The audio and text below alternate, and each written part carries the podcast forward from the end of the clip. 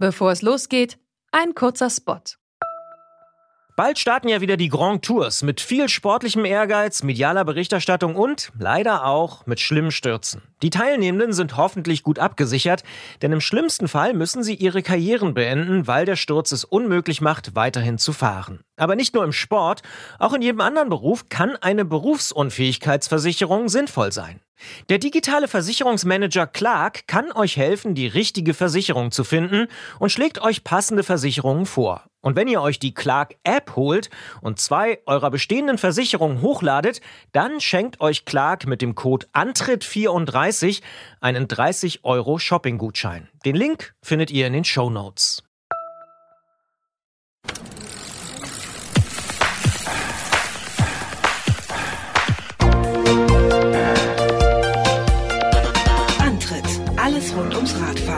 Detektor FM. Hier ist der Antritt auf Detektor FM mit der Dezemberausgabe 2018. Mein Name ist Gerolf Meyer. Mein Name ist Jens Klötzer. Und ich bin Christian Bollert. Guten Tag. Wer diese Sendung schon eine Weile hört, wird sich vielleicht daran erinnern, dass wir im Dezember gern mal etwas anderes machen als einen klassischen Antritt. Und das gilt natürlich auch in der letzten Sendung dieses Jahres. Und darum sitzen wir diesmal zu dritt im Studio und werden mit niemandem telefonieren, so viel kann man schon mal verraten. Stattdessen soll es in der Dezemberausgabe 2018 um die Fahrradthemen gehen, die uns selbst während des Jahres beschäftigt haben und die eben hier im Antritt bisher vielleicht kein oder nur sehr wenig Platz gefunden haben. Es gibt aber auch in dieser Sendung eine Rubrik des klassischen Antritts, auf die wir nicht verzichten wollen. Das ist die Ausfahrt des Monats, die wir sehr lieben, aber auch die drehen wir so ein bisschen um und machen einfach eine dreifache Ausfahrt des Jahres daraus. Das heißt, Christian, Jens und ich werden äh, erzählen, was so unsere Ausfahrten in diesem Jahr äh, sind. Und ja, weil diese Sendung sowieso nicht ohne ihr drittes Standbein auskommt, haben wir Jens eben hier einfach ins Studio gebeten und ich sage erstmal schön, dass du da bist. Ich freue mich auch. Und bevor wir uns jetzt hier ins Studio gesetzt haben, ähm, Jens und Gerolf sitzen übrigens auf so Barhockern, ich auf sowas ähnlichem, äh, auf jeden Fall äh, auch sowas fast dreibeiniges, von daher passt das mit äh, dem Standbein, was Gerolf gerade gesagt hat, eigentlich ganz gut. Haben wir uns natürlich ein bisschen überlegt, was machen wir denn jetzt in dieser Dezemberausgabe, also in der Dezemberausgabe 2018 und jeder hat so ein bisschen so Themen in den Raum geworfen und Gerolf hat gesagt, Mensch, es ist doch eh gerade Klimakonferenz, Weltklimakonferenz in Katowice und Klima beschäftigt ihn sowieso sowieso schon die ganze Zeit. Auch wer genauer zugehört hat in diesem Jahr, hat auch schon häufig gemerkt, dass er sagt, hm, naja, Fahrradfahren ist eigentlich natürlich eine gute Sache, aber manchmal machen wir vielleicht uns auch was vor, wenn wir irgendwo hinfliegen mit dem Fahrrad und so. Und genau darüber wollen wir, glaube ich, jetzt reden. Oder habe ich was Falsches gesagt, Gerolf? Hm, vielleicht haben wir das ohne Mikrofon besprochen. Ich bin mir gar nicht sicher, ob ich das schon in die Sendung oder eine Moderation reingepackt habe. Aber tatsächlich ist es ein Thema, was mich äh, nicht erst beschäftigt, seitdem äh, ich weiß, dass diese Klimakonferenz jetzt stattfindet, sondern was mir so wirklich in diesem Jahr, vor allen Dingen natürlich in diesem Sommer, sich mir so aufgedrückt hat und von dem ich denke oder bei dem ich überlege, wie wir das in dieser Sendung überhaupt platzieren können. Ich halte es für wahnsinnig wichtig. Es ist aber auch ein sperriges Thema. Es ist ein sehr vielschichtiges Thema. Und ähm, diese Dezemberausgabe hier soll jetzt auch so funktionieren wie die vom letzten Jahr, in der wir in dem Gespräch mit Holger, ähm, Holgi Klein, ein paar Fragen aufgeworfen haben für das kommende Jahr. Das heißt, es ist ein Thema, was ich auch im kommenden Jahr bearbeiten will mit Experten, die da viel mehr Bescheid wissen als wir, aber ja, es geht erstmal mir jetzt quasi um den Status quo meiner Gedanken dazu. Was sind denn deine Gedanken dazu? Also was treibt dich denn da so um? Ich habe versucht, diesem Beitrag oder diesem, diesem Teil unseres Gesprächs einen Titel zu geben und bin spontan drauf gekommen, auf Fahrrad und Klima verarschen wir uns selbst. Ich beschreibe es mal so ein bisschen in Klischees. Als Fahrradfahrer fühlen wir uns, glaube ich, an vielen Stellen auf der richtigen Seite. Ne? Wir sprechen hier im Antritt mit Leuten, die in Städten was bewegen, die für eine Verkehrswende kämpfen. Wir wissen, dass wir, wenn wir irgendwo langfahren, wenig zurücklassen, wenig Schadstoffe ausstoßen. Und ich glaube, man hat ab und zu sowas wie so eine eingebaute moralische Lufthoheit, die man manchmal empfinden kann oder man läuft zumindest Gefahr, das zu empfinden, wenn man irgendwie hier morgens im Stadtverkehr fährt und sich über die Autos aufregt und sich dann freut, wenn man irgendwie schneller vorbeikommt. Und ähm, ja, natürlich ist das auch alles gut und richtig, wenn man das tut. Aber wenn ich mir mal so anschaue, wir haben eben schon kurz die Ausfahrt des Monats angerissen, über was für Themen wir da sprechen. Da sind oft zum Beispiel Flugreisen dabei. Auch unsere eigenen Themen. Ne? Vor zwei Jahren habe ich diese äh, Reportage aus dem Marin Museum of Bicycling mitgebracht mit Charlie Kelly. Und ähm, ja, ich für mich, wenn ich an die Entstehungsgeschichte dieser Sendung denke, bin mir eigentlich dessen bewusst, dass diese Sendung ohne ausgiebige Flugreisen überhaupt nicht existieren würde. Weil mich das in meiner Beschäftigung mit dem Thema wahnsinnig vorangebracht hat, für mich wahnsinnig interessant war und ich Fliegen eigentlich auch total cool finde. Ja, also ich finde halt Verkehrsmittel geil. Ich finde nicht nur Fahrräder geil und nicht nur Nachtzüge, sondern ich finde Fliegen auch super. Ich schaue da raus, ich guck irgendwie runter, kann meinen Kartenfetisch so ein bisschen befriedigen. Wenn da vor mir noch so ein Bildschirm ist, dann kann ich dann schauen, was ist das. Verstehe es überhaupt nicht, wenn Leute diese Sonnenklappen runter machen. Ist mir wirklich ein Rätsel, wie man darauf kommen kann. Und naja, nur ist das halt ein Punkt, an dem diese gefühlte oder jetzt mal unterstellte moralische Lufthoheit halt kippt. Weil ich kann hier in einer kleinen Wohnung wohnen, ich kann meinen Ökostrom beziehen, ich kann immer schön mit dem Fahrrad fahren, kein Auto besitzen und alles irgendwie so gefühlt richtig machen. Äh, ich habe diverse Gespräche gehört und Artikel gelesen in diesem Sommer. In dem Moment, wo ich mich in ein Flugzeug setze, zerschieße ich meine Klimabilanz. Und das ist eine Frage, die ich gern mal klären möchte und auch gern mal ausgerechnet haben möchte. Wie verändert sich meine Klimabilanz, wenn ich zum Beispiel sage, ich fliege zu Ostern auf den Balkan? Das war die letzten beiden Ostern so, die letzten beiden Osterreisen, ähm, das sind vier Flüge. Leipzig-Wien, dann Wien irgendwo Balkan und dann Griechenland zurück nach Wien und wieder nach Leipzig.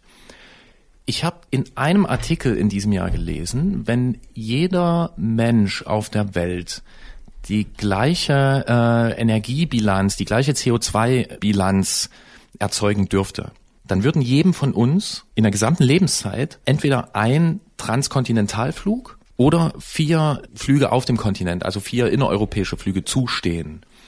Das heißt, mit der diesjährigen Osterreise hätte ich mein, mein Budget auf Lebenszeit schon verbraucht. Ich bin auch schon viel mehr geflogen. Ich habe diverse Transatlantikflüge hinter mir, auch alles in Fahrraddingen. Und ähm, naja, wir sind in einer Zeit, auch in diesem Sommer, wo man einfach merkt, dass sich da was tut, dass sich da was verändert.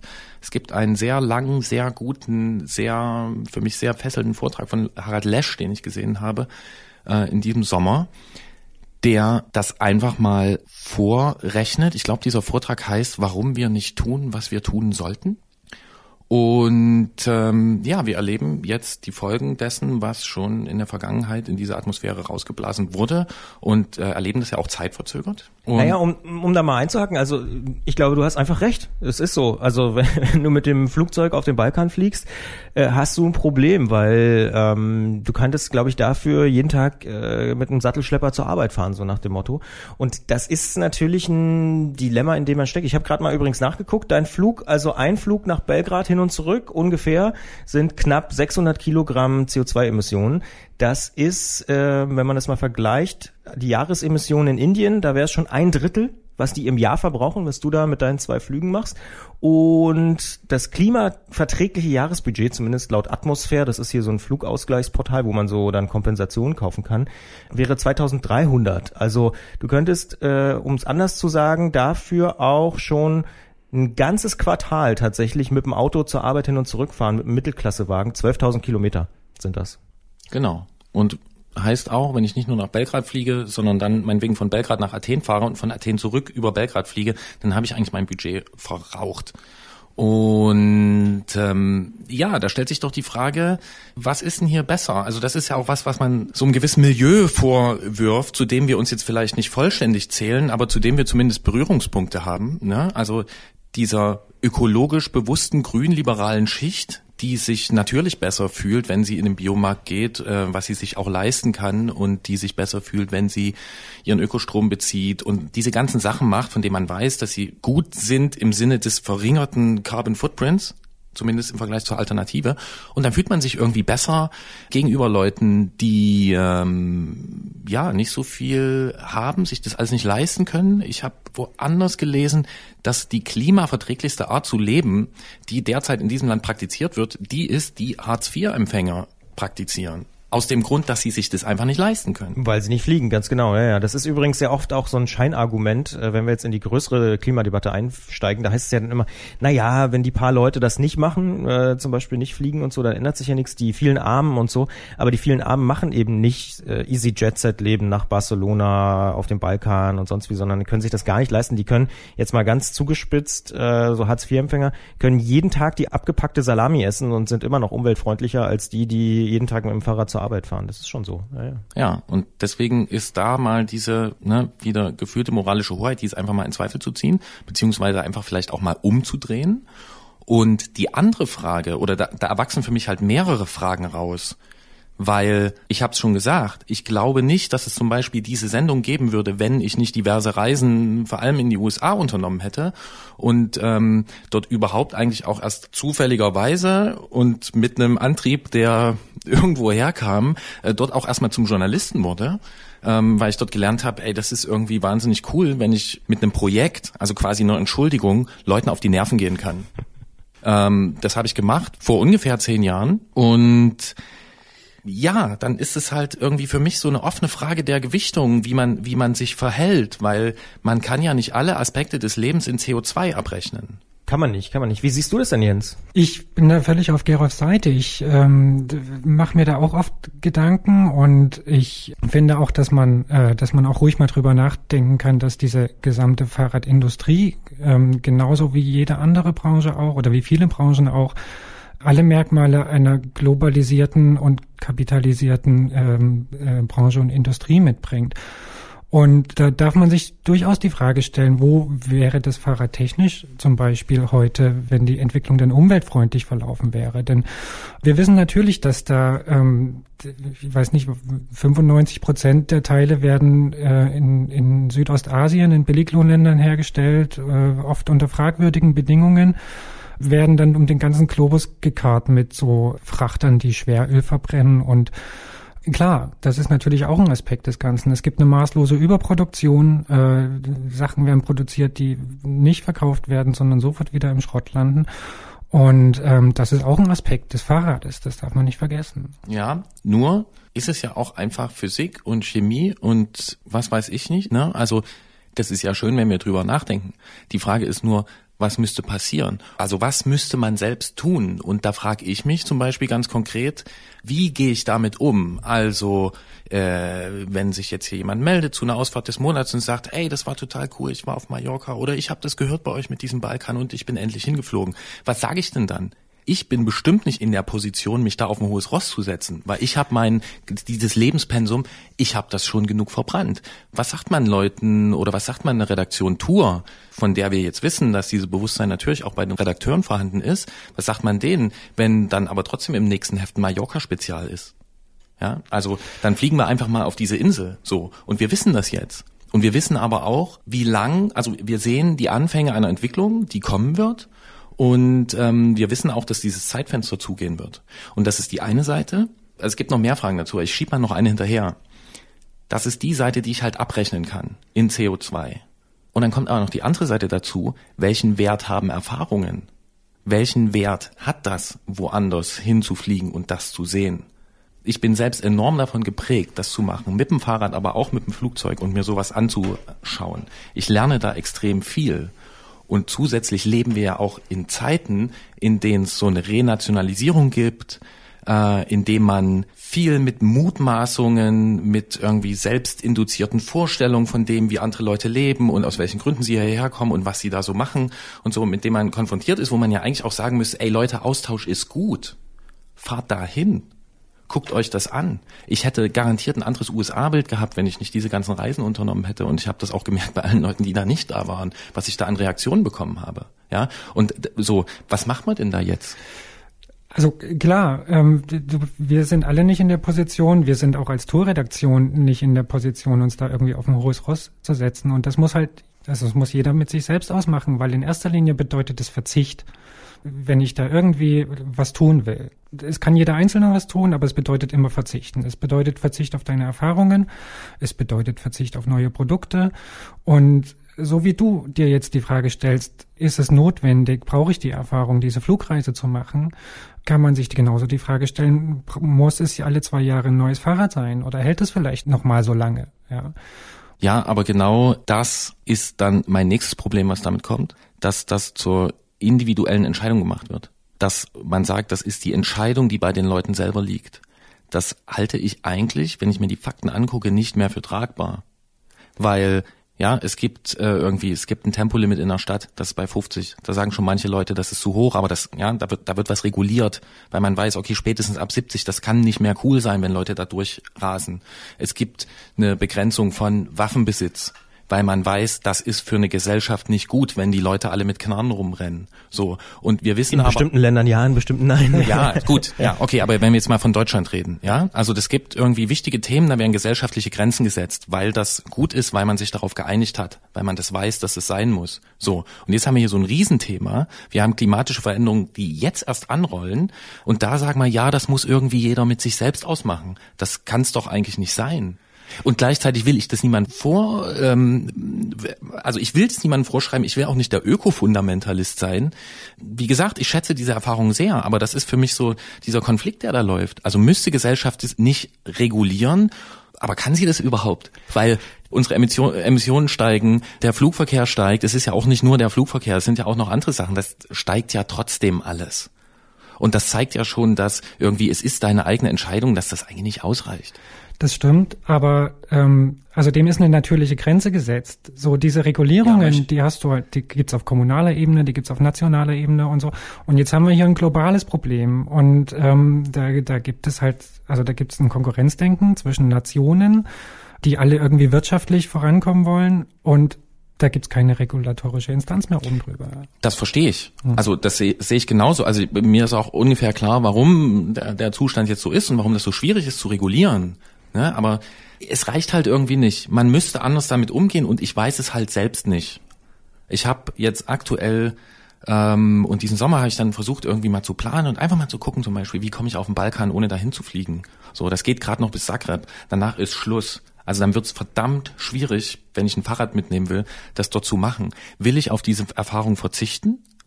Kann ich das? So, hm, ich, ich werde es ausprobieren. Aber möchte ich auf alle, ich meine, hier Reisen bildet, so riesiges Klischee und ist aber ein Spruch, den kann man sich an die Wand schreiben, groß und fett, der steht einfach, der stimmt. Und Fernsehen bildet auch, wenn man nur genug davon guckt, hieß es mal bei Alf, fällt mir da ein. ja, da hat Alf natürlich auch eine große Wahrheit ausgesprochen. Aber Christian, verstehst du, was ich meine? Ja, aber da merkst du ja, also ja. Verzicht ist schwierig, Verzicht vorzuschreiben ist noch viel schwieriger. Und aber deswegen ich, ist man auf die Vernunft des Einzelnen leider angewiesen, glaube ich. Ja, aber ich schreibe halt auch, mir fällt jetzt gerade kein besseres Beispiel ein, aber ich schreibe halt Leuten auch vor, du darfst hier nicht mit einer Wumme rumrennen in diesem Land, offen. So. Und da sagt auch keiner, ja, Verzicht ist schwierig, das kann doch jeder selber entscheiden. Ja, es so. gibt ja auf jeden Fall, es gibt ja auf jeden Fall die These, dass es vielleicht wirklich so ist, dass in zehn Jahren oder so nicht mehr alle Leute fliegen können, so wie es jetzt eben im Easy Jet Set, Ryanair Jet Set, wie auch immer man das nennt, äh, gerade passiert. Und vor, das ist schon auch interessant, so vor 15, 20 Jahren waren ja auch Flugreisen beispielsweise nach Wien oder so, ein totaler Luxus. Also da hat so ein Flug 700, 900 Mark gekostet und das hat nicht jeder am Wochenende einfach mal so machen können. Ähm, vielleicht wird das auch tatsächlich passieren, dass das irgendwie auf europäischer Ebene oder wie auch immer mal stärker reguliert wird, Kerosin anders besteuert wird und so. Aber ich bin dann schon auch so ein bisschen bei Jens und denke so, ja, es ist eben dann doch auch so ein bisschen die, die eigene Entscheidung. Und da sind wir wieder auch bei dir und deiner These. Es ist halt so ein Spannungsfeld. Will ich nach Thailand fahren, aber will ich vielleicht wirklich zweimal im Jahr nach Thailand fliegen oder muss ich da wirklich ständig hin oder muss ich äh, nach Südamerika? Will ich einmal in Südamerika gewesen sein, um die Erfahrung zu haben oder sage ich, ich will jedes Jahr in Südamerika sein? Ich glaube, das sind die Fragen, die ja auch am Ende jeder so ein bisschen mit sich selber ausmachen muss. Ähm, ich kann das auch nur so von mir sagen. Ich versuche auch möglichst wenig zu fliegen tatsächlich, also um jetzt mal bei diesem ganz konkreten konkreten Beispiel zu bleiben. Aber manchmal geht's halt nicht anders. Wenn ich irgendwie, dieses Jahr hatte ich so einen Konflikt, da musste ich oder wollte ich auch nach Lissabon auf eine Konferenz. Mit dem Zug wäre das nahezu unmöglich gewesen, also weil es einfach ewig dauert. Und ähm, dann bin ich am Ende doch geflogen. Ich habe mich dann dazu entschieden, eben diesen Flug auszugleichen. Ich weiß auch, dass das sozusagen das nicht wettmacht, aber das ist zumindest irgendwie äh, die Auseinandersetzung mit diesem Thema vielleicht auch so ein bisschen äh, beflügelt. Und ähm, beflügelt. Und, und ja, trotzdem äh, bleibt das natürlich so ein Konflikt. Also das, das sehe ich schon genauso. Und ich vermute, auch, aber das ist nur so eine Vermutung, dass wir tatsächlich in 10, 15 Jahren stärker andere Formen der Fortbewegung nutzen werden, gerade wenn es irgendwie um Urlaub geht oder so und tatsächlich vielleicht eher im Nahbereich wieder äh, Urlaube machen, die man eben tatsächlich noch mit dem Auto, Bus oder Fahrrad erreichen kann. Zwei Fragen dazu. Erstens, könntest du auf diese Erfahrung verzichten? Könntest du dir vorstellen, machen wir es mal, machen wir es mal radikal. Könntest du dir vorstellen, nicht mehr zu fliegen? Hm, wahrscheinlich nicht, aber ich glaube, es liegt auch daran, dass ich ja schon geflogen bin. Also das Doofe ist ja in der Erfahrung, dass ich sie schon gemacht habe. Du hast schon am magischen Stein geleckt. Genau, ja, dass ich schon Fliegen ist geil. Ja, dass ich schon gemerkt habe, äh, wie wahnsinnig praktisch es auch sein kann, äh, wie erhellend es sein kann, dass man damit an Orte kommt, die man sonst eben nicht erreichen kann. Ich meine, ne, du hättest ja auch in die USA mit einem äh, Dampfschiff fahren können, so nach dem Motto, hättest halt drei Wochen gebraucht, so nach dem Motto. Ja, es ist auf jeden Fall eine extrem extrem interessante Frage. Ja, und jetzt kommt nämlich noch die zweite Frage dahinter, die das alles auch nochmal aufmischt, weil wenn man sich damit beschäftigt und da Leuten zuhört und Sachen liest, dann kommt nämlich auch raus, ob ich das jetzt mache oder nicht, das ist eigentlich auch völlig irrelevant. Das ist völlig egal, ja. Und was mache ich jetzt damit? Ich habe mit einigen Leuten da darüber auch gesprochen, weil wie gesagt, das war so Thema des, des, des Sommers eigentlich. Seitdem dieser Sommer losging, hat mich das irgendwie ähm, beschäftigt. Und das sind Leute, von denen ich weiß, dass die enorm viel Energie, Inspiration, Antrieb, ja, diese ganzen Sachen, die man einfach braucht, enorm viel ziehen daraus, dass sie draußen sind, dass sie sich in dem, was wir Natur nennen, aufhalten und sich dort fortbewegen mit dem Fahrrad. Und diese Leute haben mir teilweise auch gesagt, so, ja, kannst halt eh nichts dran ändern und ich nehme halt jetzt noch mit, was geht. Und das kann ich auf irgendeiner Ebene auch nachvollziehen, aber ich finde es auf der anderen Seite auch wahnsinnig, also ich finde es nicht nur traurig, ich finde so, das ist eigentlich so, es ist eigentlich eine Bankrotterklärung, die ich niemandem vorwerfen will. Ne? Aber das ist halt so das Ding. Also selbst wenn ich mich jetzt anstrenge und sage, ich fliege nicht mehr, ich habe das für mich auch nicht beschlossen. Ich versuche es erstmal irgendwie auf den Balkan zu kommen, aber selbst wenn ich das machen würde, es wäre am Ende ja auch egal. Also kann ich es dann gleich lassen und weiterfliegen oder so? Ey, ja, was, was mache ich damit? Ja, ich glaube nicht, dass es egal ist. Also, also natürlich leistest du einen Beitrag, auch wenn der noch so klein ist und äh, du zeigst ein Stück Verantwortung und und kannst ein Vorbild sein für andere Menschen, für nächste Generationen so. Und wenn das dann nur genügend Leute machen, äh, kommt man vielleicht irgendwann auf den richtigen Weg. Ja, wenn alle Leute so weiterdenken, klar, dann kommen wir keinen Schritt voran. Also solche Leute braucht's ich glaube, es gibt, es gibt ja tatsächlich auch, ähm, um Gerovs Argument ein bisschen zu, zu stützen, obwohl ich eher bei dir bin, Jens. Äh, es gibt ja auch genug Leute, die sagen, na ja, diese individuellen Konsumentscheidungen, die haben am Ende dann doch keinen echten Effekt auf das Gesamtsystem, ne? weil der Flug geht trotzdem, dann bleibt der Platz halt leer von Gerolf, so diese These. Aber ich bin dann schon irgendwie bei Jens, weil es gibt ja doch so so Beispiele, ich kann mich noch gut erinnern an dieses Shell-Boykott Ende der 90er mit der Brent Spa, ich weiß nicht, ob ihr euch noch erinnert, ja. genau. Da haben dann die Konsumenten doch irgendwie eine Macht und so, so zynisch das klingen mag, aber dass es jetzt in allen Discountern auch Bio-Lebensmittel gibt, das ist ja eigentlich ein Fortschritt, den die Konsumenten tatsächlich erwirkt haben. Ähm, dass das nicht das Ende sein kann, ist mir auch klar, aber ich glaube schon, so doof es klingt, man muss sozusagen auch ja als Teil des Systems das machen, was man selber leisten kann und dann ist man doch wieder beim Individuum. Also ja, bei den Bio-Lebensmitteln fällt mir dann ein, ne, da müsste man sich jetzt auch mal genau anschauen, so wie äh, und was steht da so dahinter, ne? Okay, das ist jetzt eine andere Diskussion. Ja, ja, klar, aber es ist dann vielleicht immer noch besser als ganz klassisch konventionell. Das ist halt die Frage. Erreicht man nicht zumindest kleine Schritte? Also du, ja. ne? Das Einzige, was mir dazu halt einfach erstmal so als Zwischenstand eingefallen ist, ist halt auch irgendwie, okay, wir packen das hier in diese Sendung, ne? Und diese Sendung ist halt auch keine äh, in dem Sinne keine Öko-Fundamentalisten-Sendung, dass wir hier irgendwie Leuten über den Mund fahren und sagen, okay, du bist geflogen, tschüss, raus. So, mit dir wollen wir nicht reden. So, weil wir haben das selbst gemacht und das ist ja auch so, wie gesagt, ich schätze das Fliegen, ich schätze so viele Errungenschaften der modernen Gesellschaft. Es geht mir nicht darum, irgendwie äh, irgendetwas, ähm, na doch, es geht mir, doch, zurückzudrehen. Es, geht mir, da, es geht mir darum, was zurückzufahren, klar, aber halt auf ein, auf ein anderes Level zu bringen. Ich träume halt eigentlich, ich träume vom großen Solargleiter, der mich wieder in den Pacific Northwest bringt, damit ich wieder an dieser verdammten Westküste runterfahren kann. Und ähm, diesen Solargleiter wird's aber, der mich und mein Fahrrad zu einem vertretbaren Preis mitnimmt, den wird es zumindest mal in den nächsten fünf Jahren nicht geben und ich vermute auch nicht in den nächsten 15. Nee, das ist zu weit weg. Und wir haben, also wir haben da gerade eine andere Verantwortung und wir müssen uns wir müssen uns einfach um diese Umwelt kümmern. Und was mir zu deinem vorherigen Argument noch einfällt, was ich da noch sagen wollte, ich glaube, wir können uns gar nicht erlauben, so pessimistisch zu denken und zu sagen, hey, der Flug wäre auch ohne mich gegangen, sondern man sollte da irgendwie äh, optimistisch denken und sie sagen, hey, vielleicht haben 200 andere Leute genauso gedacht wie ich und es ist doch ein Flug weniger, der dann vielleicht losfliegt. Und ähm, diese kleinen Schritte dann irgendwie so abzutun und zu sagen, bringt alles nichts, das, äh, das dürfen wir eigentlich gar nicht machen sehe ich ja letztlich, ne, sehe ich ja genauso wie du und ne, das Werkzeug, was wir was wir haben, ist auch das, was wir hier gerade machen. Also dass man einfach irgendwie diese Gedanken mal so in den Raum schmeißt und damit vielleicht auch in den einen oder anderen Kopf und auch überhaupt nicht von dem hohen Ross, weil nochmal wie gesagt, ich habe da schon genug Zeug verbrannt und so. Ähm, ja, und das Kunststück ist, glaube ich, auch bei der ganzen Geschichte dann auch irgendwie die gute Laune zu behalten, weil diese Perspektive, ne, okay, ich mache hier jetzt die nächsten Jahre, ich, ich feiere das alles ab, ich fliege sonst irgendwo hin, weil ich kann ja eh nichts mehr tun und danach äh, kippt die ganze Geschichte, die ist mir auch zu, also die finde ich nicht nur traurig, sondern die macht mir einfach auch das ist verantwortungslos. Ich, ey, verdammt, die ist mir auch zu, ich habe gern gute Laune, so und die ist mir zu ja doch, die ist tief traurig eigentlich. Mhm. Und das, das, das fällt eigentlich aus. Das geht nicht. So. Dann würde ich sagen, äh, kommen wir zu einem anderen Thema, aber wir werden dieses Thema garantiert äh, im nächsten Jahr, du hast es ja schon angedeutet, äh, du willst dich damit auch äh, im kommenden Jahr, also im Jahr 2019, dann intensiv äh, im Antritt in diesem Podcast hier bei Detective M beschäftigen. Ähm, hast du schon Ideen, wo, wo die Reise dahin gehen soll, um mal im Bild zu bleiben? Also die Flugreise geht, ähm, weiß ich nicht. Ich, also ich würde gern zum Beispiel, ich würde gern mit Harald Lescher drüber sprechen.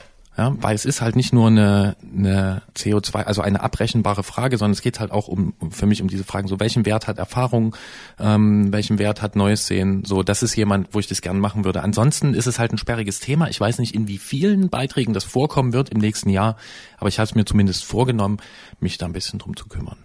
Wir werden es machen. Im Antritt 2019. Ähm, Stichwort Nachhaltigkeit fällt mir ähm, tatsächlich eine ganz gute Überleitung ein, wie ich finde, nämlich die Frage, Jens hat es vorhin angesprochen, brauchen wir jedes zweite Jahr ein neues Fahrrad oder jedes vierte oder fünfte oder so? Äh, ich fahre seit, oh, lass mich kurz nachdenken, äh, mindestens 15 Jahren äh, das gleiche Rennrad. Toll. Ähm, und das, dasselbe sogar, oder? Sogar, das gleiche und dasselbe. Krass, beides ähm, zusammen. und ähm, das ist so ein Thema, was mich dieses Jahr beschäftigt hat. Und zwar, ich muss zugeben, es war in Berlin in einem Bahnhofskiosk, als ich ein bisschen Zeit hatte, habe ich das aktuelle oder das damals aktuelle Tourmagazin durchgeblättert und gesehen, dass die, und das fand ich ganz interessant, ich glaube unter dem Titel Bestseller-Vergleich oder so, sich die aktuellen bestverkauften Fahrräder 2018, Rennräder, ähm, angeguckt haben und verglichen verglichen haben mit dem Vorgängermodell von vor zehn Jahren, also dann 2008 oder 2009, weiß nicht mehr so ganz genau. Ähm, fand ich ganz interessant. Natürlich, weil ich tatsächlich mein Fahrrad da auch wiederentdeckt habe und dachte, ah, okay, ist immer noch ähnlich äh, so Kategorie. Ähm, aber ich fand's auch wirklich so vom Ansatz her ganz spannend zu sagen, okay, was hat sich denn da eigentlich so getan? Ähm, und habe diesen diesen Artikel sehr sehr gern gelesen, ähm, tatsächlich dann auch das Heft gekauft und ähm, also Lob da an dich. Das ist überhaupt kein Anbietern jetzt äh, an Jens, aber ich fand das einen sehr interessanten Ansatz zu sagen, okay, was hat sich denn da getan? Ich glaube, Jens, du wirst auch später noch ein bisschen äh, bei deinem Thema dann über die, ich sag mal so technische und größere Entwicklung reden. Aber ich ganz konkret fand äh, fand das wirklich, wie sagt man so schön schön äh, Horizont erweiternd, mal zu sehen, okay, was hat sich da verbessert, was hat sich nicht verbessert, ja? Was hat sich denn verbessert? Was hat sich denn, also kam, kam genau dein Radmodell drin vor? Genau, also ah, mein. Ja, ja, also mein, mein Fahrradmodell war genau drin und ich glaube, ich fasse es jetzt mal ganz ähm, ja, laienhaft so, oder amateurmäßig, wie, wie ich äh, Fahrrad auch betreibe, zusammen. Äh, es ist ungefähr noch genauso. Also es ist ein sehr gutes Rad für den Preis, kam raus, aber die Laufräder sind Mist. Das wurde mir damals aber schon gesagt äh, und dementsprechend bin ich eigentlich ganz happy. Das heißt, die Laufräder damals waren Mist? Ja. Okay. Ähm, sag mal, können wir das hier eigentlich sagen, was für ein Rad ist oder ist das? Können wir machen. Also das ist ein Giant TCR Advanced heißt es, glaube ich. Das ist so ein äh, ja. ja Kombinationsmodell. Gibt's auch immer noch. Ja. Ja, das ist ein Vorreitermodell der Kompaktgeometrie, stimmt? Das ist richtig, das, der Sloping-Geometrie. Ja. Ähm, und naja, so ein bisschen, ab und zu beschäftige ich mich mit dem Thema. Aber ähm, wenn du jetzt sagst, die Laufräder waren schlecht, die waren schon damals schlecht, dann sind die wahrscheinlich heute besser, aber so äh, der Rest, ich meine, Laufrad ist ja je nachdem halt, kann man ja schnell wechseln. Stimmt, habe ich tatsächlich bis heute nicht gemacht, habe ich mir aber vorgenommen für nächstes Jahr, weil ich das schon seit Jahren höre, ah, hol dir mal neue Laufräder. Aber ich dachte auch, ey, solange sie noch funktionieren und ich jetzt nicht irgendwie um Sekunden kämpfe äh, in meinem Alltag und vor allen Dingen nicht, wenn ich das Fahrrad benutze, also es ist ein Sportrad, was ich zum eben, ja, trainieren, durch die Gegend fahren nehme. Ähm, bisher bin ich ganz zufrieden mit den Laufrädern, aber es ist jetzt mal an der Zeit, neue mir zu besorgen und ich finde, nach 15 Jahren kann man das auch mal machen. Kurzum, äh, daran werde ich arbeiten, aber der Rahmen an sich und das Fahrgefühl finde ich tatsächlich super und ich habe so das Gefühl, äh, ich habe damals einen guten Kauf gemacht und ähm, das auch nie bereut. Also in egal welchen Situationen ich dieses Fahrrad gefahren habe, also ob jetzt hier rund um Leipzig, wo ich eben ja die hauptsächliche Zeit meiner Trainingsausfahrten verbringe, oder aber auch mal mit dem Bus und Freunden in den Alpen, was klimamäßig wahrscheinlich so mittelmäßig gut ist. Ähm, da hat mir das immer von der Geometrie her gut gefallen und es passt irgendwie so zu meinem Fahrstil, habe ich so das Gefühl. Und, und was sagt aber das Fachmagazin zu allem, was nicht Laufräder ist? Also sagt das Fachmagazin so, das ist eigentlich über die letzten zehn Jahre, hat sich jetzt gar nicht so verändert? Darauf wollte ich hinaus. Na, das Fachmagazin sagt schon, das war damals schon ziemlich gut, ist ein bisschen verbessert worden, aber das alte Modell ist eigentlich noch top. Und in welchen Punkten wurde es verbessert? Oh, das habe ich, glaube ich, vergessen, weil dafür bin ich nicht Techniker genug. Zufällig ist ja jemand anwesend, der für dieses Fachmagazin arbeitet. Vielleicht hast, hast du den Artikel selbst geschrieben? Ich habe ihn nicht selber geschrieben, aber ich kann, kann natürlich Antwort geben. Das ist tatsächlich so. Ähm, und das war nicht nur bei dem Giant TCR so, das war bei den allermeisten anderen Rädern auch so. Ähm, verbessert haben die sich so bei den Komponenten. Ne? Die Schaltungen sind so ein bisschen besser geworden. Es gibt ein Ritzel mehr am Hinterrad und so, vielleicht mal leichtere Laufräder drin. Es ist aber tatsächlich so, dass die Rahmen fast identische technische Werte aufweisen wie vor zehn Jahren. Ja. Vielleicht mal ein bisschen komfortabler geworden oder so, aber man steckt in einer Sackgasse, beziehungsweise kommt man technisch nicht weiter. Die Carbonrahmen werden nicht mehr leichter. Wenn man sie noch leichter macht, brechen sie oder werden so empfindlich, dass man sie eigentlich nicht mehr im Alltag gebrauchen kann.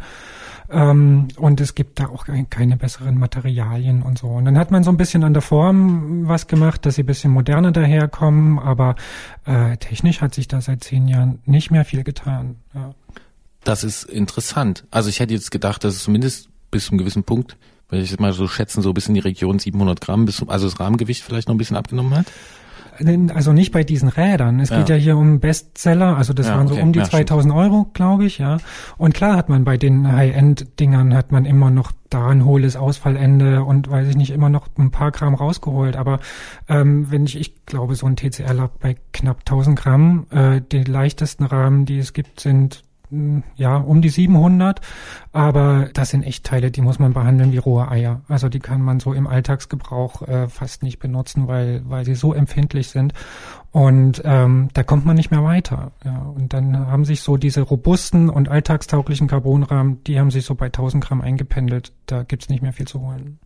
Hm, und was sagt uns das jetzt? Also ich wüsste was, was mir das sagt. Aber Erzähl. das ist nur eine Vermutung. Nee, nee, nee, nee, Christian, das ist ein, das ist ein Thema, das ist sein Rat. Also Christian, sagt dir das was? Mm, also tatsächlich bestärkt mich das im Prinzip in äh, zwei Beobachtungen. Zum einen, man muss nicht jedes zweite oder vierte Jahr ein neues Fahrrad kaufen. Also das ist so das, was, was ich so denke.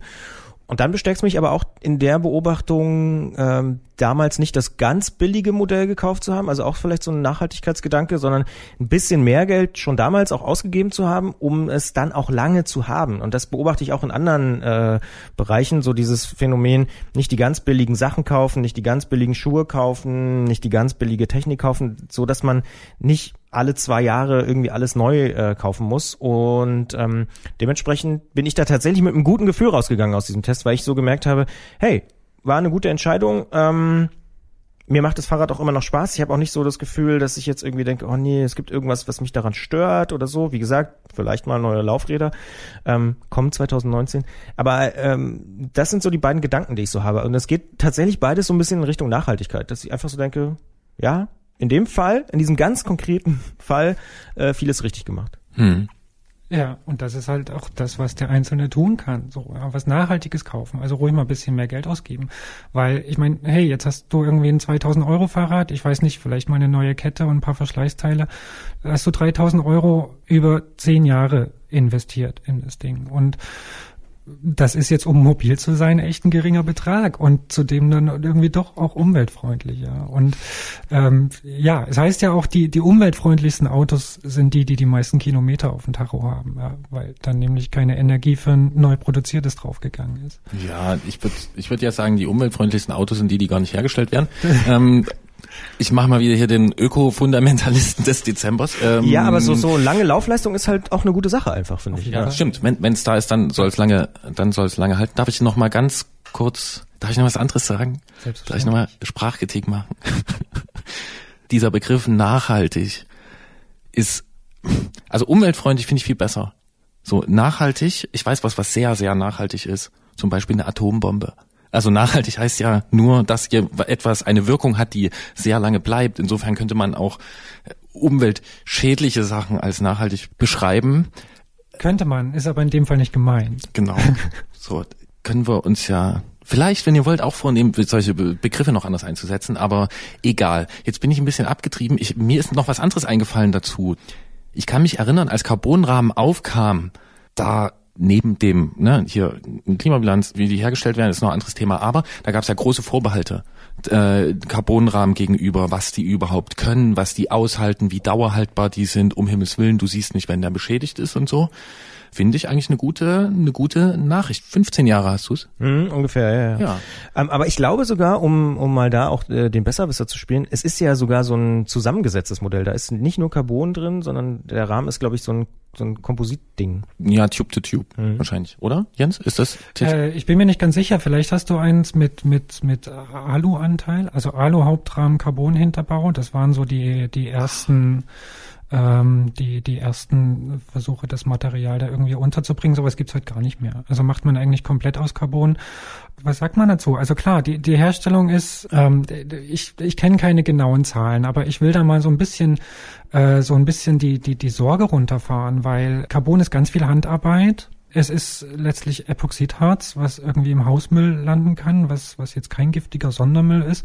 Und ich glaube im Vergleich zu einem Alurahmen, also die, die, äh, die, der Rohstoff Alu ist auch äh, ziemlich ressourcenintensiv. Ja, Google-Tipp Bauxitmine. Ja, und ähm, deswegen, deswegen würde ich die jetzt gar nicht mal so, so, so verteufeln. Und ähm, auch hinten raus, also umweltfreundlich, nachhaltig, also Carbon ermüdet nicht wenn es jetzt keinen Crash erlebt und irgendwie zerbricht oder so. Man kann das theoretisch ewig fahren. Hm, aber man kann es nur schwer recyceln, ne? Und es ist dann auch nur sehr eingeschränkt einsetzbar. Jein, also es gibt Modelle tatsächlich, wo die geschreddert werden, wo dann versucht wird, irgendwie diese geschredderten Fasern da wieder rauszuklauben. Was nicht funktioniert, ist das 100 Prozent zu recyceln, weil das so lange Fäden sind und die mit dem Harz, das lässt sich alles nicht mehr trennen. Aber es gibt schon Sachen. Also in Hamburg steht ein riesengroßes Werk dafür, das, glaube ich, mit, mit Airbus zusammen entwickelt wurde, wo auch viele Fahrradhersteller ihre, ihren Schrott hinschaffen tatsächlich. Und da werden dann so Fahrbahnbeläge draus gemacht zum Beispiel. Oder diese Fasern auch in irgendwelche Kunststoffspritzgussteile mit eingebracht, damit sie fester werden. Sowas, sowas gibt es schon. Ja.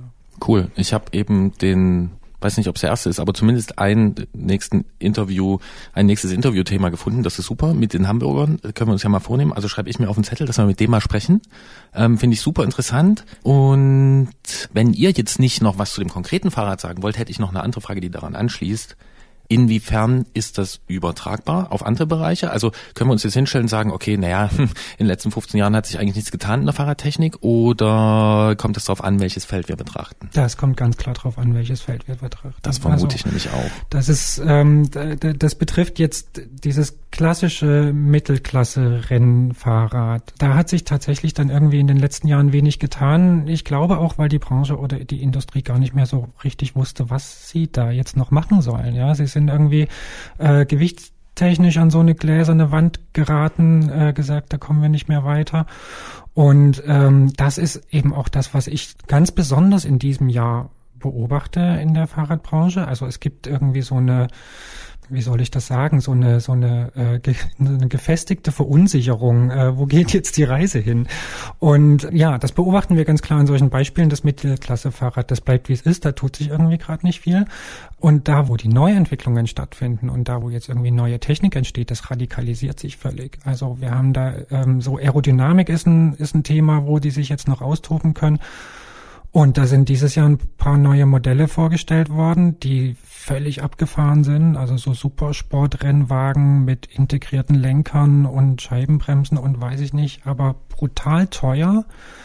Und ähm, am anderen Ende dieses Gravel-Gelände-Rennrad-Thema ist, ähm, da tut sich auch sehr viel. Aber so mancher Endverbraucher steht da vielleicht mit dem Stirnrunzeln davor, weil interessanterweise haben wir für das klassische Straßenfahrrad oder für das klassische Marathonrennrad, für den Durchschnitts Max Mustermann Radler, der jetzt irgendwie so 2.000, 3.000 Euro ausgibt, nicht eine Neuvorstellung dieses Jahr. Das war echt interessant, ja. Ähm, zwei Fragen. Gerne. Die eine, die immer wieder kommt, so auch wenn man, also wenn man so liest und spricht, ist, ähm, okay, diese Aeroräder, wem bringt das überhaupt was? Weil das ist ja ganz klar eine Entwicklung, denn du hast diese Supersportwagen auf zwei Rädern angesprochen. Ähm, naja, und die zweite Frage ist globaler, ähm, was sagt dir das, diese Beobachtung? Äh, also die, äh, die erste Frage, wem bringt das was? Das bringt natürlich jedem, der irgendwie schneller im Ziel sein will. Ja, also ähm, entweder ich fahre Rennen, also in erster Linie sind die sind die auch für den als als als Schaufenstermodell für den Profiradsport gedacht. Ja, irgendwie man man spekuliert natürlich damit Haufen Entwicklungsarbeit reinzustecken und dann damit Rennen zu gewinnen, damit einer Marke oder einem Modell eben einen bestimmten Wert zu geben, damit es dann auch gekauft wird. Auf der anderen Seite, ähm, klar, äh, bringt das jetzt dem, der seine Hausrunde äh, vier Sekunden weniger äh, braucht, ähm, auf, ja, nüchtern betrachtet wenig, aber ich sage mal so, ich kann jeden verstehen. Also der, der dann trotzdem irgendwie investiert, einfach weil er was Schönes fahren will und weil er das gute Gefühl haben will, irgendwie das Schnellste unterm Hintern zu haben. Also das haben wir mit Carbonrahmen auch gemacht, weil sie leichter waren und haben uns die gekauft. Gebraucht hat's niemand. Ja. Mhm. Heißt aber, wenn ich das wirklich nur so auf Hausrunden und Touren und halt nicht im Rennen bewege, dann bringt mir das irgendwas im Sekundenbereich. Ja. Wenn, ja. ja klar. Wo man dann ja auch noch, und, also man kann das ja auch noch weiterdrehen und sagen, bist du blöd? Du fährst eine Hausrunde, weil sie dir gefällt, warum willst du schneller fertig sein? so könnte man das sagen. Aber das sind Renngeräte und da geht es um Sieg und Niederlage und zwischen Sieg und Niederlage liegt oft nur ein Wimpernschlag oder drei, vier Watt Tretleistung und ähm, da kann es dann den Ausschlag geben. Ja. Aber würdest du so weit gehen und sagen, kein neues Modell für den Max Mustermann Christian Bollert dieses Jahr vorgestellt? Äh, die Entwicklung ist vorbei oder also wird nur noch das hergestellt, was es eh schon gibt? Ich weiß es ehrlich gesagt nicht und ich bin gespannt, wie sich äh, wie sich wie sich die die Branche da aus da raus bewegen wird oder was sie sich einfallen lassen wird, um irgendwie da wieder Kaufanreize zu schaffen. Es sieht jetzt erstmal so aus, als hätten sie so ein bisschen ausgesetzt, ein, zwei, drei Jahre vielleicht, weil äh, klar, das was es gibt, ist gut und ähm, wird wahrscheinlich auch noch ganz gut verkauft und sie brauchten die Entwicklungskapazitäten für andere Felder einfach. Und ähm, aber jetzt so in naher Zukunft wäre dieses Thema eigentlich mal wieder dran. Also Aero ist jetzt bespielt und ähm, da können sie sich auch nicht leisten, jedes Jahr oder alle zwei Jahre ein neues Modell zu entwickeln, weil muss ich ja auch erstmal ein bisschen verkaufen. Und äh, auch im Gravel-Thema ist jetzt so viel in dem Geländerennrad-Thema so viel passiert, dass man sich eigentlich mal wieder um dieses normale Fahrrad kümmern müsste. Hm, ist der große Elefant im Raum da in dem Fall E-Bike, also dass man die Kapazitäten dahin geschoben hat? Das mag bei einigen Firmen der Fall sein, vor allen Dingen bei so kleineren, äh, dass sie da den Zug nicht verpassen wollen und äh, da, da sicher erstmal Hirnschmalz reinfließen lassen, um da einfach am Ball zu bleiben. Ganz große Firmen haben aber eigentlich dafür dann auch schon extra Abteilungen und können das locker mal nebenbei stemmen. Aber das ist sicher auch ein Grund mit dafür, ja. Hm, ich sehe noch einen anderen Elefanten in einer anderen Ecke stehen, aber das sage ich noch nicht, weil vorher möchte ich noch wissen, wie ist denn das für dich emotional? Also, ne, du bist halt ein Rennrad-Dude, so. Ja. Und ähm, das ist, das ist, das ist so dein Ding. So, ich kenne dich lange, ich weiß das. Ähm, Blutet dir da ein bisschen das Herz? Macht dich das traurig? Äh, nee, nicht unbedingt, weil ich, äh, weil ich von anderen Seiten äh, belustigt und bespielt werde. Also ich bin ja klar Rennrad-Nerd, ich bin auch Technik-Nerd und wenn ich, wenn ich diese Aeroboliden sehe, muss man schon fast sagen, da geht mir auch das Herz auf. In einer anderen Art und Weise weil man sich sagt, boah, wie abgefahren und was haben die sich einfallen lassen und wie schräg und sowas hat man noch nie gesehen. Ähm, das, das ist schon auch geil. Hast du ein Beispiel dafür? Also für ja. irgendeine Lösung, wo du sagst, dass also für genau sowas? Ach ja, mehrere inzwischen. Also was ich was ich da jetzt gerade so tut, ist, dass man so Cockpits baut. Ne? Du hast nicht irgendwie einen normalen Lenker und Vorbau, den du irgendwie zusammenschraubst, sondern das ist so ein, das sind so abgefahrene einteilige Carbon-Konstruktionen, sehen aus wie Raumschiff Enterprise, gehen so V-förmig nach oben oben sind alle Kabel drin versteckt, sieht total clean aus und ähm, das ist schon, das ist schon echt aufwendig und echt schräg. Andererseits muss man sagen, und das ist das, wo ich dann äh, an den Normalradler denke, der kann damit gar nicht viel anfangen. Also zum einen das Zeug lässt sich nicht richtig gut einstellen. Es gibt da, weiß ich nicht, sieben, acht, neun, zehn verschiedene Vorbau- und Lenkerkombinationen, die alle 900 Euro kosten. So, wenn ich da was ändern will, muss ich da was komplett anderes draufbauen. Kann es eigentlich gar nicht richtig einstellen. Und äh, überhaupt so ein Rad, fünfstellige Beträge sind keine Seltenheit mehr. Ja, 10, 11, 12.000 Euro kosten die Geräte. Und damit, äh, damit kann der Reiseradler oder der das jetzt nur so als Hobby und und als als Fitness betreibt, der kann damit damit nicht viel anfangen. Ja. Cycling is the new golf. Und Herr Bollert hat ja. eben den Kopf geschüttelt, als er das gehört hat, mit den fünfstelligen Beträgen. Ja, da muss ich sagen, würde ich niemals für ein Fahrrad ausgeben, selbst wenn ich die Kohle hätte. Muss ich, also finde ich absurd, aber ja. Ist abs oder klingt absurd, aber es scheint zu funktionieren, weil es, weil es kein Einzelfall ist, weil jetzt nicht auch nach ein oder zwei Jahren es aufgehört hat äh, mit solchen Preisen, sondern jeder, jeder namhafte Hersteller hat sowas im Programm und das scheint gekauft zu werden und äh, ab und zu sieht man es auch auf der Straße.